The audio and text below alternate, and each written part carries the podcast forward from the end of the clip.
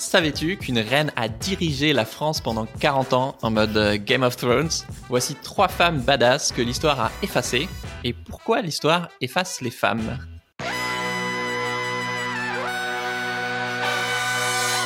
Bienvenue dans Soif de Sens, l'émission des humains qui changent le monde. Chaque semaine, je reçois un invité écolo, féministe comme aujourd'hui ou solidaire pour t'aider dans ta quête de sens. Et aujourd'hui, on accueille Titu Lecoq. Salut Titu Salut euh, on va parler de l'histoire de, 50% de l'humanité. Euh, D'ailleurs, Titu, es-tu abonné à Soif de Sens? Euh, Bah non, mais je suis abonné à rien sur YouTube parce que je suis trop vieille. Laisse tomber. Alors c'est aussi un podcast. Euh, je t'en donne surtout une perche parce que voilà, si comme Titu vous n'êtes pas abonné, euh, ce dont je me doutais, abonnez-vous pour découvrir d'autres féministes badass, euh, bah, comme Titu justement. Alors je te présente en, en 10 secondes. T'es es romancière, essayiste de, de nombreux livres sur le féministe et aussi journaliste. Et euh, donc la semaine dernière, on a fait un premier épisode avec toi sur euh, l'argent dans le couple. Et bah, comme j'adore ton travail, aujourd'hui on va parler de ton dernier livre, euh, Les oubliés de l'histoire. Comment l'histoire a effacé les femmes, où on découvre bah, que les femmes en fait ont, vraiment fait l'histoire. Elles ont régné, gouverné, combattu, milité, écrit, résisté, et qu'en fait elles n'ont pas du tout été spectatrices d'un monde que les hommes dirigeaient.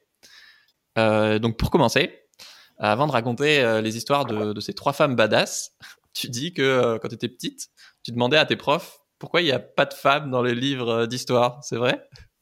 Ouais, bah ouais, c'était c'était une question naturelle et je pense qu'il y a bah toujours des enfants qui posent la question euh, et, et, on me donnait une réponse, c'est ça qui était super. Et on m'a toujours donné la même réponse. Et encore de, maintenant, il y a toujours des hommes pour me dire oui, mais quand même, euh, qui était, bah, qui était de dire euh, c'est pas sexiste, c'est que euh, elles s'occupaient des enfants et de la maison, donc elles n'ont pas pu participer à la grande histoire. Et euh, en gros, l'histoire est écrite par les vainqueurs, c'est comme ça. On est désolé, voilà. Euh, et c'est assez récent que les femmes soient dans l'espace public. Ça date du XXe siècle. Et donc moi je me dis ah ok, euh, bah moi je pensais que c'était vrai, donc je dis ah ok très bien, bonne réponse, ça me va. Et en fait bah non c'est faux. Et non, c'était une mauvaise réponse. Mais c'est et ce qui est génial, c'est que ça a un nom. C'est les historiennes appellent ça le mythe de la femme empêchée où la femme était empêchée de participer à l'histoire. Bon bah, mais maintenant on sait que c'est un mythe, que c'est faux et que en plus c'est un mythe qui est assez récent, qui date du 19e siècle. Ouais, c'est hyper récent là, notre vision du, ouais, du père qui travaille et de la mère au foyer qui s'occupe des enfants. Euh, Sauf que du coup, comme on a ce biais-là, on le projette sur tout le reste de, de l'histoire avant, avant le 19e, alors que, que pas du tout, quoi. Donc en fait, l'histoire qu'on enseigne aux enfants, euh, c'est l'histoire euh, des hommes, principalement. L'histoire de 50% de l'humanité. C'est une... Ouais, ouais, c'est une histoire en non-mixité. C'est quasiment en non-mixité, et c'est toujours le cas quand je demande maintenant à des élèves de lycée ou de collège euh, s'ils étudient des femmes et les femmes en général, parce qu'il peut y avoir des femmes célèbres ou les femmes en tant que classe sociale, voilà, jamais. Donc c'est voilà, on n'est toujours pas mixte dans les cours d'histoire. Oui, tu vas avoir une Jeanne d'Arc, une Jeanne d'Arc, pardon, et puis voilà quoi. Euh, avant de creuser pourquoi l'histoire a effacé les femmes, euh, on va parler de trois femmes badass oubliées. Alors, t'en parles de plein. Donc, il y a les Amazones, ces femmes guerrières. Il y a au Moyen Âge, en fait, il y avait plein de reines et chevaleresses. Euh, ou plus récemment, en fait, dans la Résistance, par exemple, il y avait pas du tout que des mecs, il y avait plein de femmes. Mais le premier exemple dans ton livre qui m'a marqué, c'est le plus ancien écrivain qu'on connaisse de, l'humanité. C'était en moins 2300 et en fait, c'était une femme. C'est incroyable. Ouais. Alors, en gros, sur euh, l'histoire de l'apparition de l'écriture, euh, donc bon, on fait l'écriture. Les, les, plus anciens textes qu'on ait, c'est de la comptabilité ou des textes administratifs. Et donc, le premier texte, ouais, bah, l'humanité, quoi. Tout commence avec la comptabilité, mais on revient sur l'argent, tu vois. Et, et, donc le premier texte qu'on a qui est écrit à la première personne, qui a un jeu JE, euh, donc euh, quelqu'un qui parle de soi, qui voilà, se met en scène, et ben c'est une femme qui parle. C'est un jeu féminin et elle s'appelle, euh, elle s'appelait Aînée de Anna. Ça ne devait sans doute pas du tout se prononcer comme ça euh, puisqu'on est en Mésopotamie, il y a quelques millénaires. Et donc, c'était une grande prêtresse. Alors, grosso modo, c'est l'Irak actuel et elle était euh, grande prêtresse de la ville dure. Et donc, à l'époque, évidemment, la prêtrise, c'est un pouvoir politique. Donc, elle est en même temps chef politique euh, de cette ville, a été nommée par son père. Et puis, il y a une révolte. un rôle décoratif, quoi. Non, pas du tout. Elle a un vrai rôle politique et puis euh, elle est renversée parce qu'il y a un soulèvement, etc. Elle a une espèce de traversée du désert et visiblement elle a des trucs à se faire pardonner Pascal écrit donc ce qui nous est arrivé, c'est une supplique. Alors c'est ça qui est génial aussi, c'est que c'est une femme qui écrit à une déesse. Et donc elle fait une supplique à sa grande déesse pour se faire pardonner. Et donc voilà, et c'est, euh, en fait le plus ancien auteur de l'humanité qui nous soit parvenu. Et ben en fait c'est une autrice. Et personne ne le sait. Ouais. Euh, tu parles aussi des femmes préhistoriques. Déjà juste l'expression, euh, pareil, je crois que je l'ai jamais entendu, c'est chaud. Enfin, qui a déjà entendu la femme de Néandertal? Euh, Alors c'est drôle parce que moi maintenant j'ai tellement l'habitude que ça me fait. Mais effectivement quand j'ai commencé à travailler sur le livre, j'étais un peu genre ah ça fait bizarre. Mais maintenant ça me, je je, je l'entends plus quoi. Ouais. Et du coup, tu es allé voir plein d'historiens et surtout d'historiennes. Et c'est vrai qu'on a ce cliché que bah, les hommes chassaient et les femmes faisaient la cueillette. Euh, mais en fait, c'est juste une projection de notre vision actuelle de l'homme va travailler et la femme euh, s'occupe des enfants et du foyer. Euh, mais en fait, on n'en sait rien. Euh, et en plus, la préhistoire, apparemment, bah, enfin pas apparemment, la préhistoire c'est super long, quoi. Donc, euh, donc les historiens ils disent qu'il y a dû avoir plein de sociétés différentes, quoi, et que c'est hyper simpliste de de croire que bah oui, les mecs chassaient et les femmes euh, faisaient la cueillette, quoi. Oui, alors il y, bah, y, a plein de sujets dedans, mais mais déjà la femme préhistorique en vrai ça n'existe pas, hein, comme l'homme préhistorique ça n'existe pas. C'est qu'il y a eu des femmes préhistoriques, des hommes préhistoriques, donc effectivement avec plein de modes de société différents. Mais euh, je pense que ce qui est intéressant derrière, c'est ce que ça révèle sur nous, nos présupposés. Et cette idée de les femmes s'occupent des enfants et de la maison et les hommes vont à l'extérieur travailler, je pense qu'on s'est dit quelque part que c'était biologique et que comme c'était biologique, c'était vers l'état de nature et que la préhistoire, c'était très très proche de la nature. Donc ça devait forcément se passer comme ça. Tu vois, les, tu vois, l'espèce d'explication pseudo-scientifique euh, biologique, mm. quoi. Et donc en réalité, bah pas du tout. Déjà la préhistoire est pas plus proche de la nature. Enfin ça n'a pas de sens euh, intellectuellement. Et euh, et en plus a priori il y a eu plein de modes de fonctionnement différents. On est sur euh, des clans de 30 à 50 individus où tout le monde participe à la survie du groupe, etc. Donc donc il faut imaginer des systèmes matriarcaux, patriarcaux, mixtes, enfin voilà, plein de choses différentes. Et ça explique aussi pourquoi euh, quand on suit de très très loin euh, les dernières avancées, on va voir apparaître des titres de presse complètement contradictoires. Tu vas avoir un titre de presse d'un coup, ils vont tous être sur euh, la femme préhistorique était une grande chasseuse, et puis après quand tu regardes un peu, tu as un préhistorien qui te dit ah bah non pas du tout, euh, c'est faux, mes recherches prouvent que l'inverse.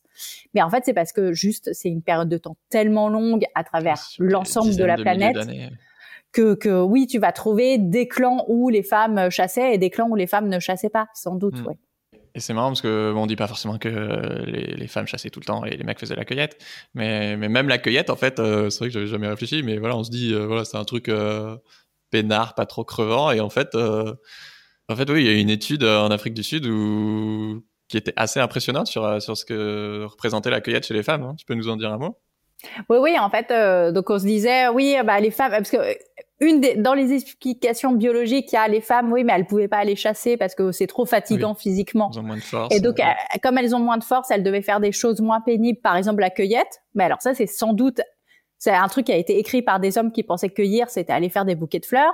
Euh, quand on a les anthropologues ont étudié euh, les peuples où effectivement il y a des, de la cueillette euh, dans le mode de survie, en fait c'est épuisant. C'est des kilomètres de marche, c'est porter des, des, des choses absolument énormes. Enfin bon, c'est vraiment physiquement très très difficile. Donc euh, cet argument de la force physique ne tient pas du tout. Oui, je crois que là je lis c'est entre 3 et 20 kilomètres par jour. 3 jours par semaine. Et au retour, tu transportes entre 7 et 15 kilos de, de nourriture végétale. Donc, euh, en vrai, je pense que la chasse, c'est moins crevant. Ben, sans doute, ouais. Aujourd'hui, le patriarcat a largement emporté. Euh, on estime que c'est le modèle dominant dans 80% des, des, sociétés, même s'il reste euh, plus d'une cinquantaine de sociétés euh, dites matriarcales au sens large dans le monde. et quand on se demande bah, d'où ça vient, cette domination, même ça vient de plein d'endroits, toi, tu réponds que, enfin, les historiens plutôt répondent que ça a au moins commencé au néolithique, euh, notamment avec les épées. Euh, pourquoi? Alors, oui, alors ça a c'est difficile de dire quand ça a commencé. oui. C'est vraiment moi mon livre et ce que j'ai cherché, c'est vraiment sur le territoire français métropolitain. C'est, je suis sur ce, ce, voilà et l'Europe occidentale, tu vois, sur une zone, un territoire assez limité. Mais cette idée de territoire, c'est important parce que parce que sinon, je veux pas qu'on croie que, par exemple, le patriarcat, ça fonctionne forcément avec la propriété privée. C'est pas vrai. Il y a des sociétés patriarcales qui ne connaissent pas la propriété privée. Mais il se trouve que chez nous, dans l'évolution du patriarcat euh, européen, c'est lié à la propriété privée. Et donc, sur les, les, les, les, restes et les traces qu'on a euh, d'un point de vue matériel de l'évolution euh, chez nous, il y a donc ce qu'on appelle la révolution néolithique, où là on sait quelque chose a changé. Alors il y a plus, plein de choses ont changé, donc on dit une révolution, c'est sur quand même des, des milliers d'années, mais c'est le moins 10 000. Voilà, et c'est le moment où euh, on s'est sédentarisé, euh, voilà, euh, des grandes villes secrètes, etc. On commence à domestiquer les animaux, euh, on fait l'agriculture, etc. On voit en gros les cours d'histoire qu'on a eu sur cette période. C'est aussi le moment où, euh, et ça c'est génial, apparaît l'épée et donc l'épée, ça a été étudié par une euh, archéométallurgiste qui s'appelle Anne Lehorf, qui est fascinante. Archéométallurgiste. Archéométallurgiste. Ça sonne tellement badass comme métier. ouais. Et donc, elle je suis content toi. ouais. Archéométallurgiste, trop la classe. Et donc, euh, elle explique que l'épée, c'est un changement civilisationnel important parce que c'est la première fois qu'on va créer un outil et un objet qui ne sert qu'à une chose, c'est tuer un autre être humain. Et qu'en fait toutes les armes génial, ça. mais bah, intellectuellement c'est fou quoi. C'est-à-dire qu'avant tout ce qu'on a créé avant pouvait servir à chasser à tuer des animaux etc l'épée ça te sert pas à chasser. Ça ne te sert que au combat rapproché pour tuer ton semblable. Et donc ça veut quand même dire tu vois c'est révélateur d'un truc dans la mentalité de l'époque qui se met en place d'un système de violence et de et, qu'on qu'on lie à un système économique d'où l'idée de propriété privée qui est que il y a quand même un mystère qui est ce moment où on commence à cultiver la terre, s'occuper des animaux, etc.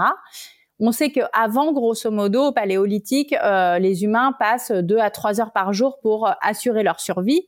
Puis le reste du temps, euh, bah, ils sont libres, quoi. Ouais. Euh, quand tu te mets à cultiver, mais c'est, bah ouais, mais quand tu te mets à cultiver la terre, en fait, c'est épuisant. Et donc là, c'est épuisant physiquement. Tu t'abîmes le dos, euh, tu y passes tout ton temps. Enfin, tu vois, c'est en fait le travail apparaît à ce moment-là. Et c'est pas du tout rentable. Donc la question, c'est pourquoi ils ont fait ça? Mais parce qu'il y en a plein qui ont trouvé un super truc. Ils se sont dit oui, cultiver c'est très fatigant. C'est beaucoup mieux si d'autres gens peuvent le faire à ma place. Et donc ils sont allés attaquer d'autres clans à côté, ils les ont réduits en esclavage et les esclaves mmh. cultivaient les champs. Et donc là, tu as quand même un truc de hiérarchie sociale qui se met en place et là, ça devient intéressant, effectivement. Quand tu fais cultiver ta terre par des esclaves, oui, là, tu es moins fatigué et tu kiffes un peu plus la vie. Et là, tu peux t'enrichir. Et donc, euh, se met en place à la fois la violence, l'épée, euh, la violence sociale, la violence physique, la hiérarchie sociale. Et concernant les femmes, on sait que euh, c'est un moment où quand elles sont nomades, elles, euh, elles ont un enfant tous les 3-4 ans. Donc ça veut dire qu'elles arrivent à gérer leur fécondité. Avec la sédentarité, elles ont un enfant tous les ans. Et donc ça forcément ça modifie quelque chose dans leur euh, dans leur place dans la cité, leur place politique. Et euh, donc voilà, donc elle, on sait que que qu'il y a tout un imaginaire et ça se voit aussi d'ailleurs sur euh, les peintures rupestres, etc. Euh, tu as beaucoup de figures euh, de femmes qui sont peintes ou dessinées ou sculptées ou gravées avant, qui ne le sont plus du tout à ce moment-là. on se met à représenter des soldats et des guerriers, quoi. Donc, il y a une révolution mentale, économique, euh, physique, politique hyper importante à ce moment-là, et qui est évidemment patriarcale. Oui, et du coup, ça, ça prouve en partie que si le patriarcat commence à prendre de l'ampleur et à devenir dominant, c'est pas parce que c'est le meilleur régime, comme tu l'écris, ou parce qu'il serait euh, naturel, mais parce que euh, bah, dans son essence, il, il, le patriarcat c'est contient le fait voilà, d'écraser les autres euh, avec ses outils comme l'épée par exemple, et qui peut pas coexister pacifiquement. Quoi. C'est par définition, c'est le régime de la domination. Quoi. Ouais, et ça, ça c'est hyper intéressant de se dire c'est parce que parce que il est le régime de la domination et de la domination notamment physique et de la violence et que c'est intrinsèquement euh, lié à son essence que il ne pouvait pas coexister avec des pratiques euh, égalitaires dans d'autres clans à côté. C'était pas possible quoi. Donc euh, si on était un clan égalitaire et pacifique à côté, évidemment on allait se faire attaquer par le clan patriarcal et être réduit en esclavage il y a quand même vraiment cette idée de, euh, il en soi le fait de devenir dominant et d'écraser les autres modes de vie. Alors que j'aimerais bien peut-être faire une vidéo un jour là-dessus.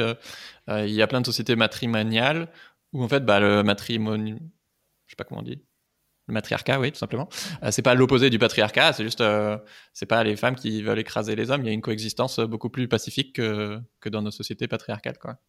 Ouais, alors ça, ça a été, un, grand débat de est-ce que les sociétés matriarcales existent ou n'existent pas, euh, et ça a été un peu résolu par ce biais-là, qui a été de se dire, en fait, on n'a pas de traces de société de domination féminine où les hommes auraient été réduits en esclavage par les femmes, mm. etc. Ça, on n'a pas. Donc, ce qu'on appelle une société matriarcale, c'est en réalité des sociétés qui sont plus égalitaires, mais où la euh, euh, matrilinéaire, c'est-à-dire la, la, descendance se fait par les mères et pas par les pères, et euh, où on vit dans le clan de la mère et pas dans le clan du père. Mais mais c'est mais c'est il n'y a, a, pas de rapport de domination. On est vraiment sur du plus égalitaire effectivement. Et tu précises que euh, voilà, les femmes n'ont pas euh, seulement été oubliées passivement de l'histoire, mais parfois elles ont quand même été euh, vachement activement effacées.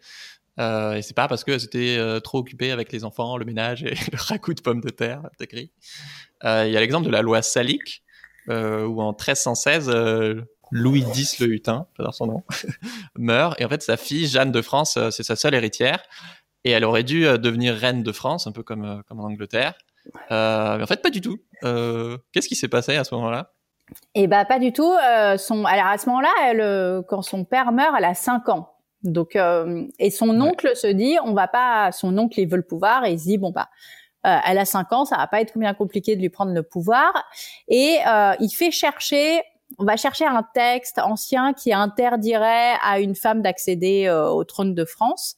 Et ils vont pas trouver un texte qui dit ça, ils vont trouver des très vieux textes qu'on a des francs sales, enfin des, de la loi, ce qu'on va appeler la loi salique, mais qui parlent de d'héritage et pas du tout de la couronne de France. Enfin bon, et ils vont changer les mots et bon, ils vont mal traduire exprès, etc. En gros, ils vont faire des faux pour dire regardez, en fait, Jeanne de France ne peut pas devenir reine, c'est impossible. C'est écrit, c'est la loi salique, c'est comme ça, c'est notre tradition.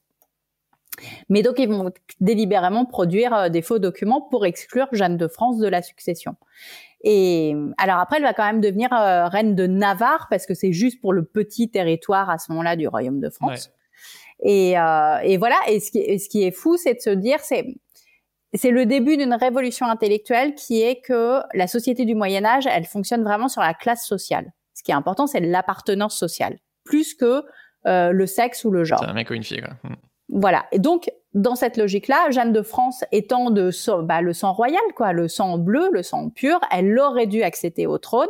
Et si c'est son oncle, on s'éloigne d'une pureté du sang, mais il va dire oui, mais les femmes comptent moins. Ce qui importe, c'est d'abord d'être un homme et après la classe sociale. Et donc, il y a vraiment un combat entre deux visions des choses, une vision par le sexe et une vision par la classe sociale. Ouais. Et c'est comme ça que lui va prendre pendant, pendant des siècles, quoi. Ouais. Et c'est ce qui est intéressant par exemple sur Jeanne d'Arc, c'est que moi je pensais que ce qui était incroyable, c'est que c'était une femme euh, qui était sur le champ de bataille et qui donnait des ordres à des hommes. Mais en fait non, c'est pas ça. C'est parce que c'est une euh, bergère. En fait, c'est une question de classe ah. sociale. Des femmes nobles euh, en armure sur les champs de bataille, il y en avait déjà eu avant Jeanne d'Arc et elles sont pas devenues hyper célèbres. Le fait que ce soit une bergère et qu'elle donne des ordres à des hommes de la noblesse, là effectivement, ça a quelque chose de révolutionnaire. Ouais, c'est complètement c'est intersectionnel. Euh, du coup, toi, pourquoi, euh, pourquoi tu as écrit ce livre? Parce que tu as, réalisé une fois adulte que tu avais raconté des gros mythos en te cachant la moitié de notre histoire Donc je lisais plein de trucs sur l'histoire et il se trouve que depuis quelques années, euh, il y a eu vraiment une espèce de bouillonnement, notamment sur la préhistoire. On apprend des tonnes de choses. Ouais. Donc je lisais tout ça et quand je faisais les rencontres en librairie, souvent je racontais des choses aux gens, bah vous savez pas quoi, les Amazones, on a découvert que machin blabla. Et mon éditrice qui m'accompagnait m'avait dit mais écoute c'est super, pourquoi tu fais pas un livre où tu nous racontes ça? Hmm. et, au départ je voulais pas le faire déjà en disant bah je suis pas historienne donc je vais pas faire ce livre et en plus je suis sûre que ce livre existe déjà.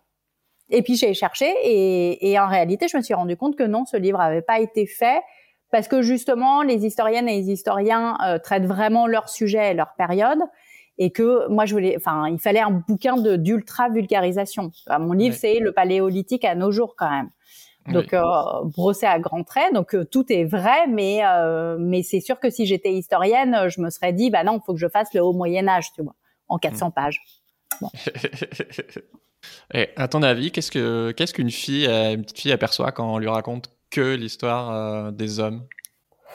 Ben, c'est ce qui m'est arrivé. Je me suis posé la question, ça implique quoi pour les petites filles? Euh, Et j'en avais pas complètement conscience. Euh, mais je pense que, par exemple, moi, je suis la génération où, alors évidemment, il n'y avait pas de femmes euh, au pouvoir politique en France. Il y en a eu une, une femme première ministre quand j'étais petite, qui s'appelait Edith Cresson, et qui était vraiment, euh, j'ai un souvenir désastreux qui était de tout le monde disait qu'elle était nulle, euh, elle était méchante, elle était, enfin je sais pas euh, comment on nous l'a présentée. Je pense que ça a été un déferlement de misogynie. Et donc clairement, tu te disais ah euh, une femme qui a le pouvoir politique, je lui fais pas confiance.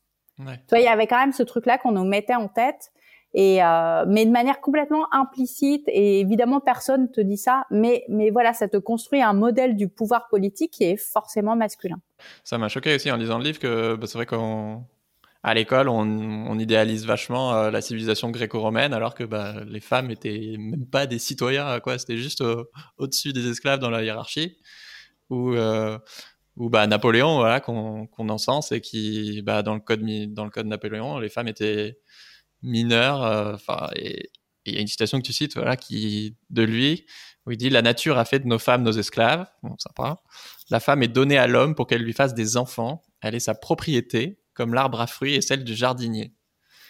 Et en fait, c'est tous ces, hommes euh, illustres qui, qui, ont marqué notre histoire qu'on encense, alors que c'est bourré de, sexisme et que. Et après, en plus, on fait genre, euh, non, non, mais les femmes, elles ont rien fait dans l'histoire, euh, c'est juste qu'elles étaient empêchées, quoi. T'es là, mais foutage de gueule, quoi. Ouais, mais tu vois, c'est toujours, c'est la même chose derrière parce que, parce qu'on sait, enfin, tu vois, le sexisme de Napoléon, c'est pas nouveau, hein, on le connaît depuis longtemps. Mais en juste vrai, celui de son époque. Bah oui et non justement et non parce qu'il fait perdre des droits aux femmes. Il décide de leur enlever des droits qu'elles avaient quand même. Donc euh, on est sur un retour en arrière et euh, et en plus derrière quand tu quand tu dis aux gens bah oui mais enfin tu vois genre aux profs etc quand j'étais petite oui mais la démocratie athénienne il n'y a pas les femmes Napoléon gna, gna, on va toujours c'est pas très grave en fait. Tu vois le fond du truc c'est que c'est comme si c'était anecdotique. Donc, on va dire, oui, bon, et les femmes sont privées de la citoyenneté comme si c'était pas un sujet, comme si bah finalement oui bon bah c'est comme ça, on s'en fiche quoi. Bah non, ça veut dire que les femmes sont toujours considérées comme les anecdotes de l'histoire, comme tu vois du le truc à côté, le petit c'est le petit encadré sur la page à côté euh, à côté de la leçon et qui est pas très important et c'est pas très important. Et, et, euh, et on pourrait se dire bah si en fait c'est fondamental et c'est tellement fondamental qu'on pourrait enseigner, imaginer d'enseigner cette histoire-là à l'école. Mm. C'est-à-dire de faire l'histoire de la domination masculine, de faire euh, l'histoire de, du rapport du féminin et du masculin en France à travers les siècles. Ça, ça serait hyper intéressant. Et là, on sortirait du cadre de oui, bon, c'est pas très important. Bah, effectivement, parce que sinon, en tant que petite fille, bah, t'apprends que euh, toi, t'es juste euh, la petite case à, part et que t'es pas l'histoire principale.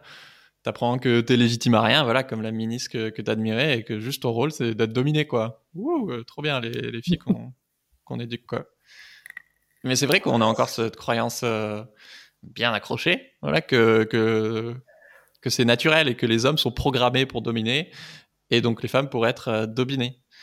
Euh, et tu parles de d'études sur les autres groupes de grands singes, où en fait, ça n'existe pas du tout, ça.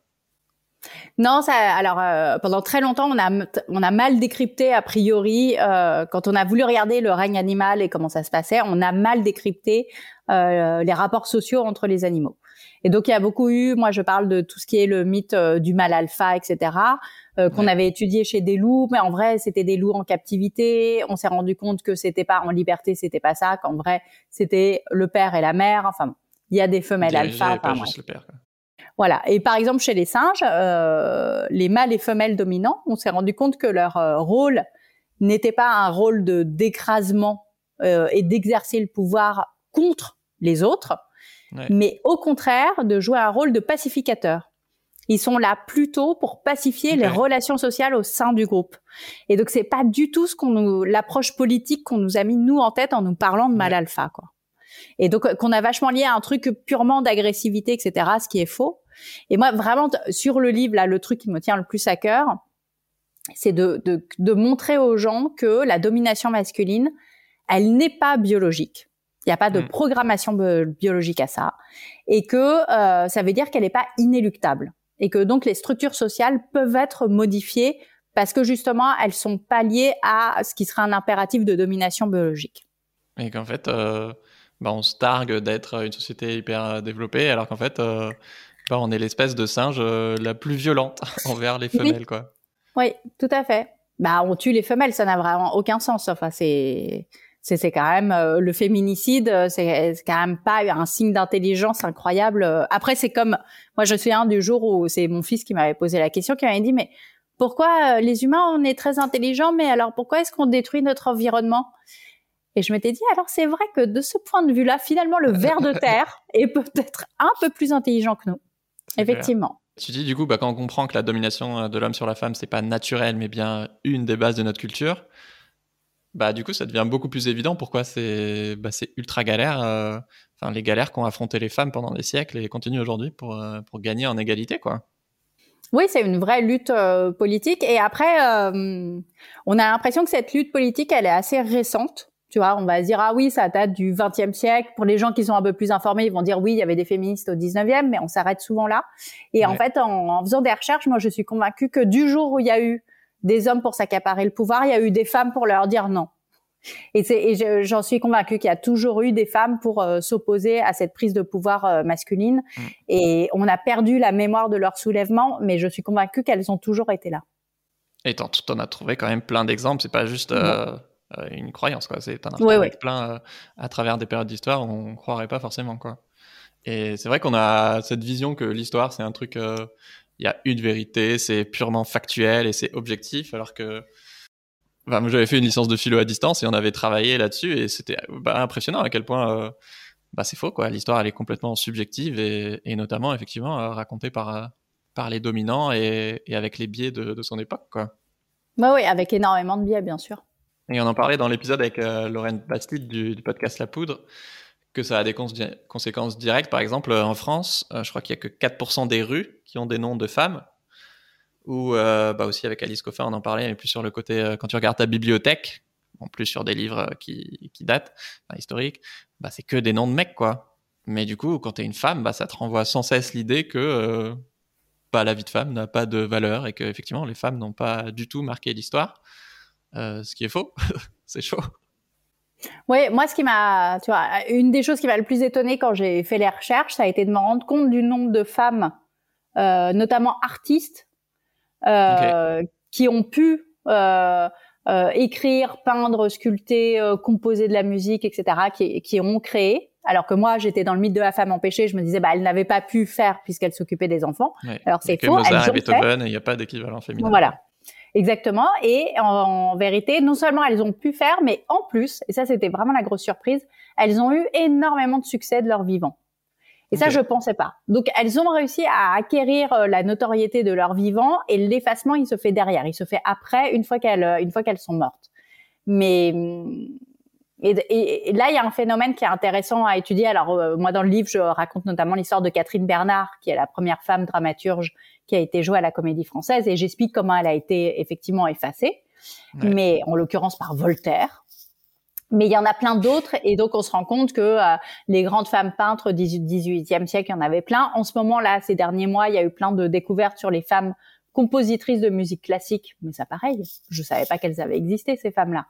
Et euh, et t'as toujours ce même truc où tu dis, en fait, elles ont fait, elles ont eu du succès, et c'est derrière qu'on les efface. Et, là, il y a un truc qu'il faut qu'on arrive à travailler, à, un mécanisme qu'il faut qu'on réussisse à enrayer. En l'occurrence, l'histoire de Voltaire, euh, pour l'aborder rapidement, elle est vraiment choquante, si j'ai bien compris, il s'en est au moins pas mal inspiré de beaucoup de ses pièces, voire il a carrément pompé, euh, enfin les titres sont quand même très proches et les trames et tout, au point que, enfin vas-y, est-ce que tu peux raconter? Oui, euh, grosso modo, il, pompe des pièces de Catherine Bernard, donc euh, qui est morte du coup à ce moment-là? Elle est morte, elle, avait beaucoup de succès, machin, tout ça. Bon, euh, Catherine Bernard meurt. quelques années plus tard, Voltaire a besoin d'avoir un succès au théâtre parce que ça va pas très bien dans sa carrière. Il pompe une pièce de Catherine Bernard. Et comme Catherine Bernard est encore dans les mémoires de tout le monde, les critiques lui disent bah on a bien vu, vous avez copié son Brutus, c'est la même chose et tout. Et il est hyper vexé et à ce moment-là, il va dans tous les salons et il dit ah, mais de toute façon Catherine Bernard, elle écrivait pas elle-même ses pièces. c'est un homme qui les écrivait à sa place. Ce qui est. J'ai pompé, mais sur un mec, quoi. Ouais, j'ai pompé, mais sur un mec, elle est déjà. Et ça sort de, ça sort de nulle part. Il y a aucune preuve de ça, rien. Enfin bon. Et il va raconter ça partout. Et manque de bol pour Catherine Bernard, c'est Voltaire qui va écrire un peu l'anthologie de son époque. Et donc, il va faire une notice au nom de Catherine Bernard. Il va mettre deux lignes en disant que, notamment, de toute façon, elle écrivait pas elle-même ses pièces. Bah, Catherine Bernard, c'est fini elle est oubliée, elle sera plus dans aucune anthologie, elle euh, voilà disparaît jusqu'à ce que des historiennes la retrouvent et retrouvent sa trace. Mais euh, mais donc là, elle a vraiment été, euh, c'est un peu comme sur la loi Salic, on est sur un cas quand même de délibérément, elle n'a pas été oubliée comme ça, elle a été délibérément cancelled, on dirait par Voltaire. Au-delà du côté effectivement révoltant et qui peut vachement mettre en colère, euh, est-ce que tu peux nous parler un peu de toi, ce que tu as ressenti en découvrant tous ces portraits, euh, de se rendre compte qu'en fait il y avait vraiment plein de femmes ultra badass et que qui avaient fait des choses incroyables quoi? J'ai une, euh, une affection particulière pour toutes les féministes du 19e siècle. parce qu'en fait, c'est pas très loin de nous euh, qu'elles écrivent des textes d'une modernité absolument incroyable. Ça pourrait être, euh, j'ai l'impression ouais, de lire des, ça pourrait être Alice Coffin qui les écrit. Tu vois, on est vraiment pas très loin de ça. Elle parle de maternité sociale, de plein de choses comme ça. Euh, elle se demande pourquoi l'histoire euh, efface les femmes. Et, euh, et ces femmes-là étaient des vraies militantes féministes. Elles ont consacré leur vie au militantisme, à l'égalité femmes-hommes, et notamment, par exemple, Hubertine Auclair pour le droit de vote des femmes. Et ce qui me touche beaucoup dans leur démarche, c'est que elles se sont battues toute leur vie pour que les femmes aient le droit de vote, en sachant qu'elles ne le verraient pas de leur vivant et qu'elles se battaient pour que nous, on puisse voter. Et donc ce mm. côté, moi, à un moment, je sais que dans mon parcours féministe, je me suis dit, enfin, j'ai réalisé que l'égalité femmes-hommes en France, je ne la verrais pas de mon vivant. Et que il y a quand même ce truc où tu te dis, mais comme et comme tous les militants euh, de gauche aussi, tu vois, tu te dis, je voilà, je je milite pour quelque chose, je me bats pour quelque chose que je ne verrai sans doute pas, mais je le fais pour les générations futures. Elles ont vraiment été dans cette démarche et je trouve ça assez bouleversant parce qu'elles ont réussi et parce que oui, on a le droit de vote. Tu me donnes des frissons parce que c'est vrai qu'on se rend pas compte que bah en fait on s'inscrit dans, dans une histoire parce qu'on est pas on oublie enfin on n'apprend pas cette histoire justement parce qu'elle bah est voilà. notamment. Et oui, et le fait d'effacer ces femmes-là qui se sont battues pour nous pour nos droits mm. et pour améliorer nos existences, bah, je, je, trouve ça encore plus grave, quoi. Et je me dis vraiment, euh, Madeleine, Madeleine Pelletier ou Hubertine Auclair, on devrait tous les connaître, Marguerite Durand, enfin bon. En plus, elles étaient très nombreuses. Et, euh, et voilà, c'est important de les faire exister parce que elles ont, elles ont influencé nos vies concrètement. Ouais. Et c'est pareil pour les militants, euh, bah voilà, antiracisme ou, ou écolo ou plein d'autres, plein d'autres causes. Euh, je trouve que ça donne vachement de, de force de, sentir que bah il y a plein de gens qui sont battus avant toi et que le combat il va continuer après et que ça ouais t'es pas du tout tout seul en fait et il y a un vrai héritage et je trouve ça hyper inspirant de de, se documenter justement sur euh, sur cette histoire militante quoi. Ouais.